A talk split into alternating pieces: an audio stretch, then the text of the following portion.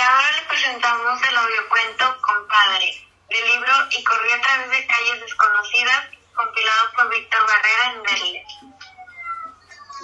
El lugar anuncia la, la ambulancia que sale huyendo por calles terrosas de la colonia, dirigiendo el desembocado de sus faros en todas direcciones.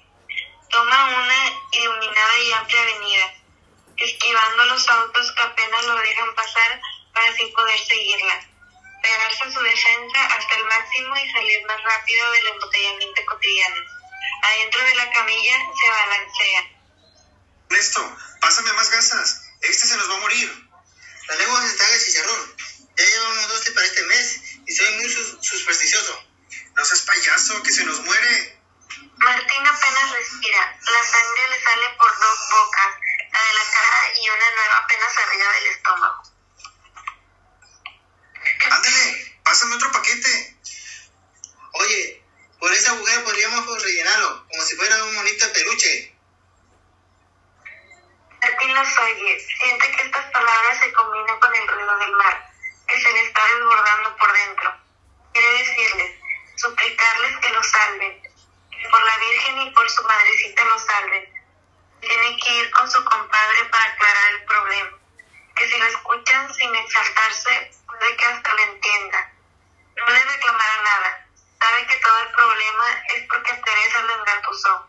Se le metieron por los ojos estas caderas que nunca, le, nunca se calman, que se mueven con un ritmo frenético, marean y ya antes enloquecieron a otros.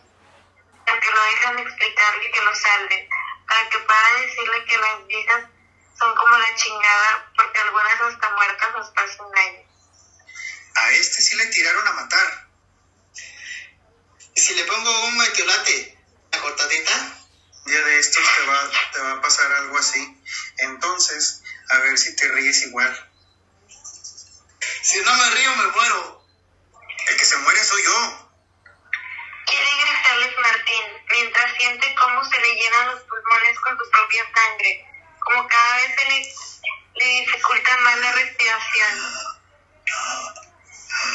Le falta el aire, se asfixia en cada curva o frenada de la ambulancia y la camilla se mueve y con ella a través de un charco de sangre que parece nunca dejar de crecer. Martín ve cómo se le escapa la última oportunidad de hablar con Federico. Si me salvo y me escucha, no lo denuncio, compadre. Usted es mi único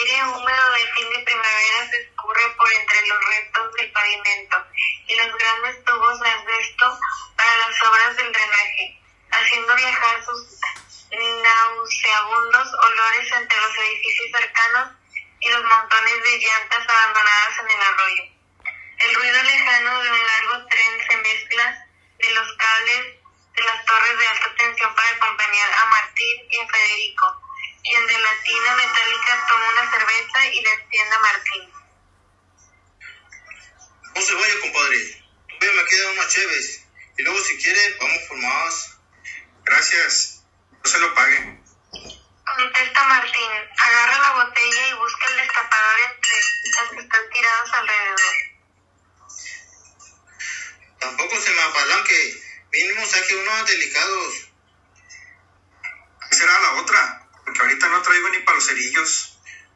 No hay pedo. Es que usted sabe, cuando la suerte nos quiere joder, no se mide.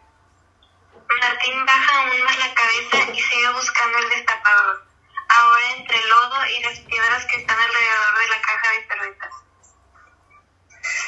Y me lo dice Sigue a mí. Discúlpeme, no quería tocarle el tema. Yo sé que está cabrón, pero pues ahora sí que uno no sabe ni qué hacer. No le hace. Acabo que ya casi lo olvidé. Además, la Teresa está mejor. No. Eso que ni qué, se me hace que hasta salió ganando. Anoche andaba bien encabronada. Yo casi tirando las sillas y el leño. Y le tuve que meter dos buenos putazos para que me hiciera caso. Ella los ojos como de lumbre. La pele, así se ponen las viejas a veces, pero con una madriza, quedan igual que antes. Cae que a veces la quiero mandar a la chingada. No lo haga, compadre, luego se va a arrepentir, yo sé lo que le digo. Mejor vamos a la casa. Ahí estará más a gusto. No, gracias. La verdad es que cada que voy me acuerdo de ya sabe quién y eso me pone triste. ¿De la vecina? Sí, Pues si quieres seguimos, porque ya me dio mucho frío en el sereno. no, compadre, mejor me quedo. Usted se va a la casa conmigo, faltaba más. De verdad que estoy mejor aquí.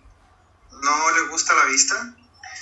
De tanto ver esta pinche ciudad, ya casi la vomito.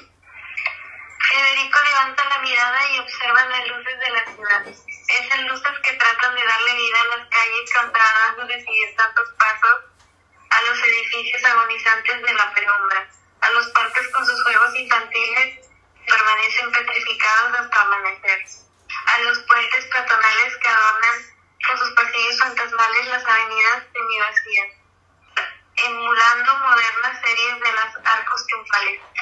No se queje tanto. Aquí ha conocido gente muy importante. También otra muy hija de la chingada. Uno de aquí. Vuelve a decir Federico tomando dos cervezas mientras camina por entre los charcos pestilentes hacia un grupo de luces que parpadean por momentos. Oh, que la bueno. Masculla Martín. Lo sigue paso lento como que no queriendo llegar a un lugar iluminado. Qué rápida esta carcacha, que no vamos a llegar. Sí, yo no me aguanto las ganas de miar. Apúrate que si no me hago los pantalones. Ándale, güey, apriétale bien ahí para que no salga más sangre. ¿Lo han agarrado al tipo? ¿A cuál? ¿A que le hizo esto a este? Espero que sí. Martín intenta levantar la mano y llamar la atención de esas voces, pero el dolor se intensifica alrededor de la nueva herida.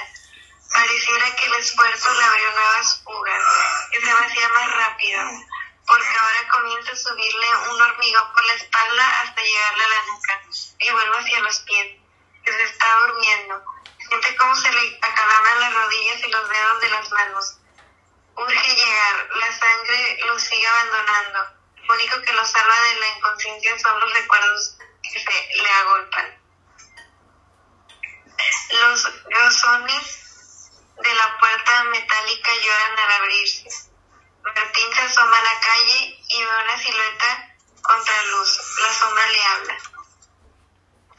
Hola Martín. Hola, Teresa.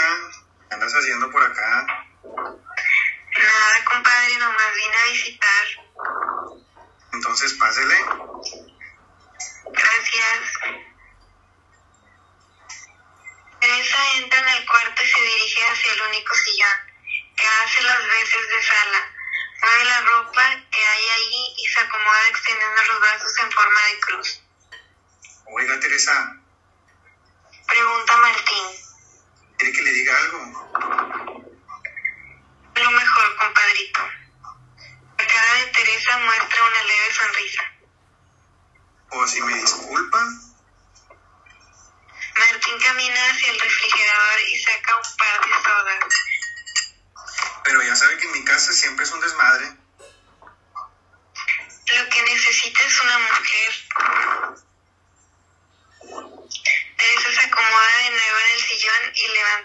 Falda hasta la mitad de los...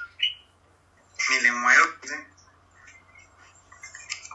Ni le mueva. Usted sabe que ya después de vivir tanto tiempo como yo, las cosas no se ven diferentes.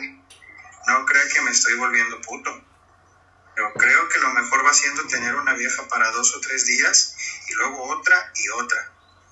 Es una buena manera de no sentirme solo en esta pinche ciudad. Además, los hermanos de su vecina todavía me vienen a buscar de vez en cuando, a tratar de partirme la madre, todo por querer hacer las cosas mucho tiempo con la misma. Por eso no salgo sin mi súper. ¿Su qué?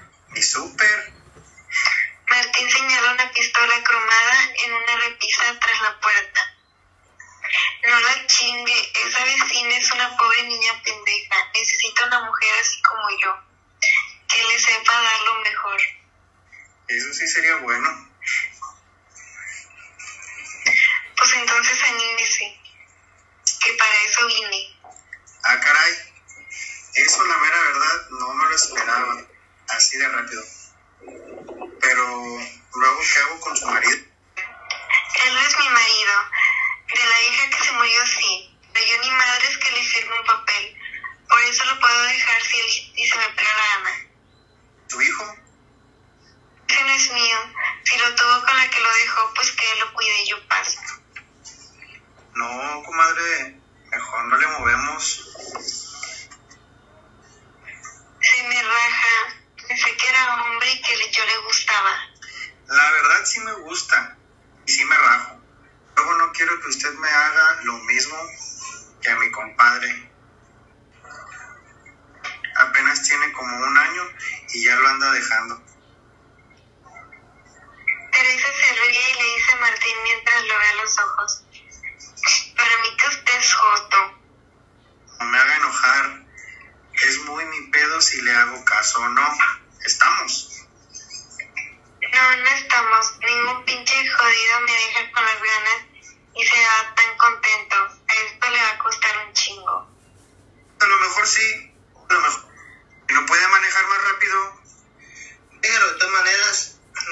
Que desviar tantito para que vaya a recoger a la vieja al jale.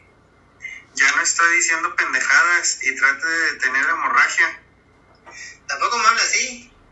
Pues entonces ayúdeme y cállese la boca.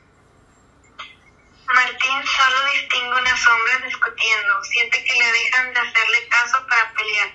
Mientras él se muere. Cabrones, pero ya verán cuando salga de esta. Martín mueve la cabeza y trata de las voces y caras. Si logra salvarse no será por estos pendejos, sino porque él es muy fuerte y pudo resistir. Porque ellos se han venido burlando todo el camino y no tienen ni puta idea de cómo ayudar a los heridos. Cabrones, pero ya verán la madriza que les vamos a poner mi compadre y yo. No soy compadre. Aquí no hace tanto frío. Federico acerca dos sillas aplegadizas al centro del cuarto y las patas chillan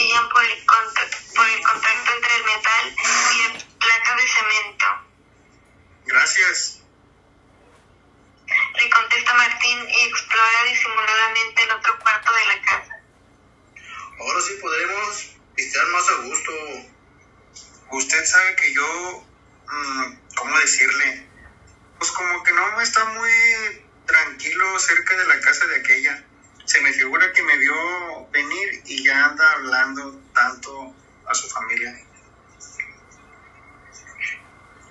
No pasa nada. Para eso estoy con usted. Ok, ¿acaso no me tiene confianza? Por eso que ni qué. Entonces, páseme otra cheve. Que esta ya se me va acabando. De verdad, sí me, se me hace que mejor aquí la paramos. Entonces no le va a parar nada. En todo caso, si algo pasa es que yo le parta la madre. ¿Qué le pegó, compadre? Ya supe el pedo que trae usted con Teresa. Ya tratando de bajar. ¿Qué? No se haga pendejo.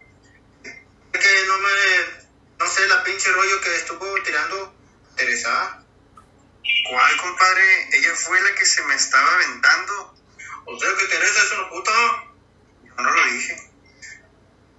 Ahora sí, ya se cargó la chingada. De que la cuchillada se la hicieron por un lado. ¿Seguro? Sí, fíjate cómo se lo, se lo... Como si lo hubieran atacado por la espalda. Hombre, eso era nomás para que no saliera en la foto del periódico. Nunca se te quitó la mamón. El día que se me quiten los pendejos, dejaré este jale para locos. Federico llega a su casa y comienza a gritar. Teresa, Teresa,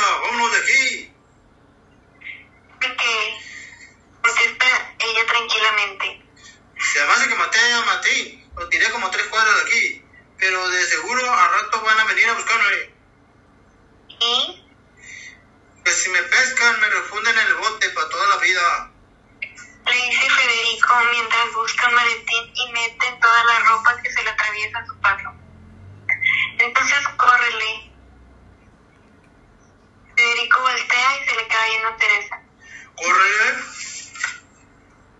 Sí, ni modo que quieras que me vaya contigo así nomás.